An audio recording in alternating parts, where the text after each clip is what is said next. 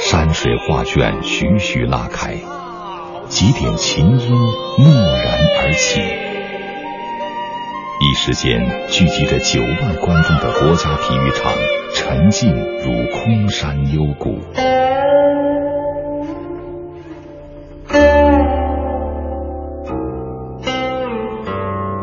根单弱的琴弦，仿佛就能笼罩四野八荒。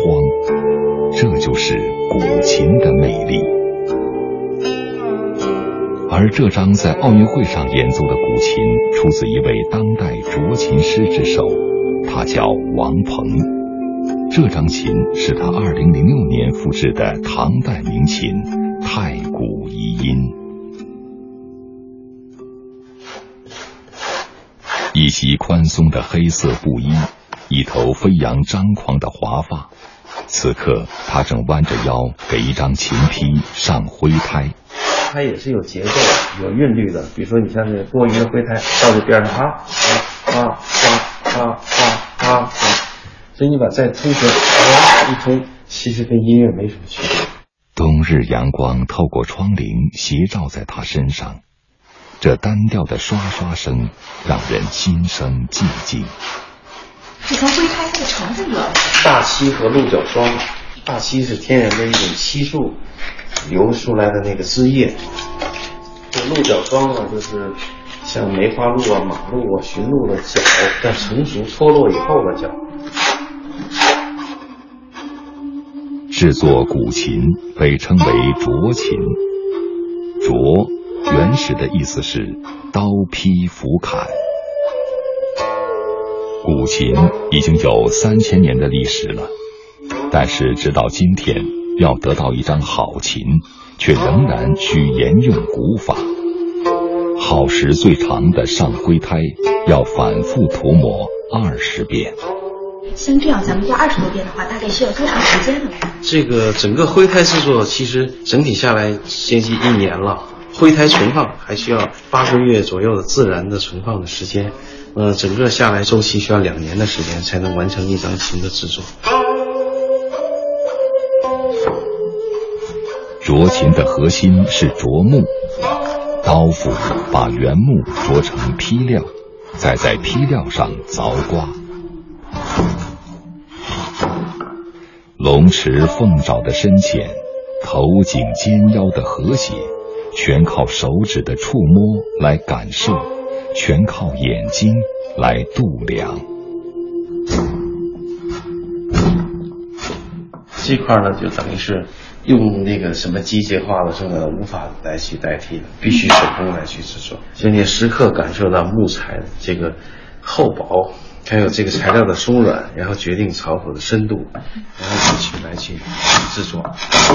配到过重不就是挖薄了吗？这声音就不行了，太空了。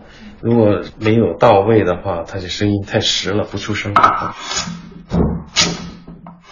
王鹏先后修复了唐代名琴九霄环佩、宋代龙吟虎啸等百余张古代名琴，甚至还大胆的用剖腹法修复了清代名琴养和琴，这让古琴演奏家陈雷基深感再遇知音。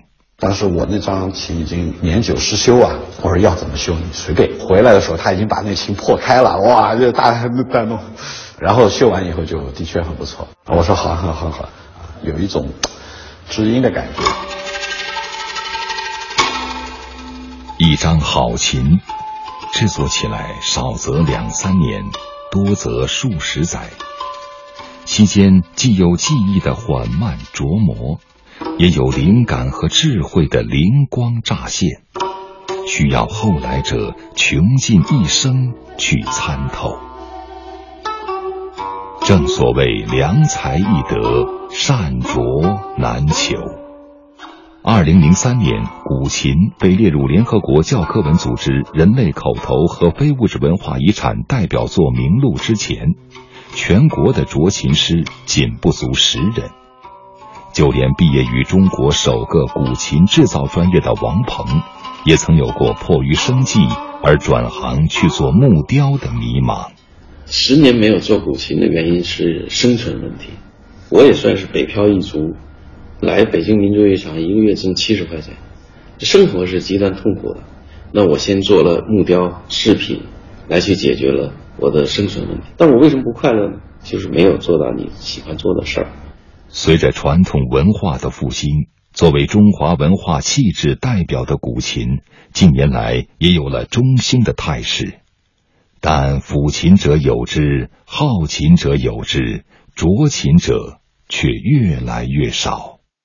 为了寻找斫琴传承人。王鹏煞费苦心，但他收徒条件的严苛早在业界闻名。我必须要用两三年的时间来观察人品、文化的传承责任、审美的高度和这个综合考察之后，我才可能从中选择。我就不怕当代的人去骂我，我怕的是古人老祖宗骂我，我害怕的是未来的人骂我。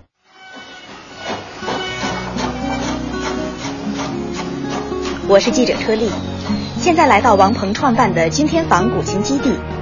王鹏一年能制作五六张纯手工的古琴，而由他创办的工厂一年则能生产六七百张。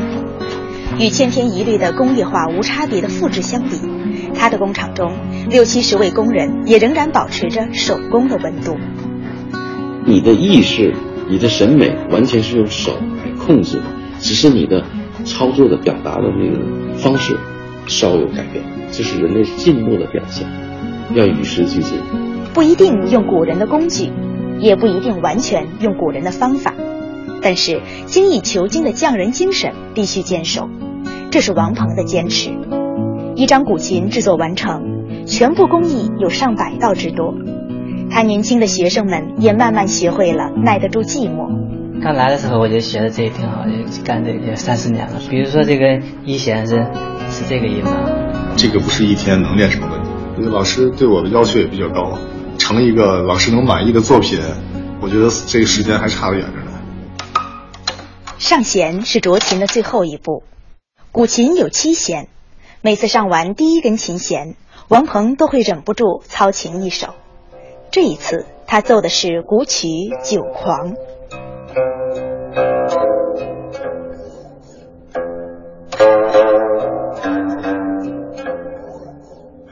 一个文化基因是不能断的，只要你去用兴趣真诚的面对它的时候，只不过是完成一个技术手段而已。假以时日，用心去做，都能做到。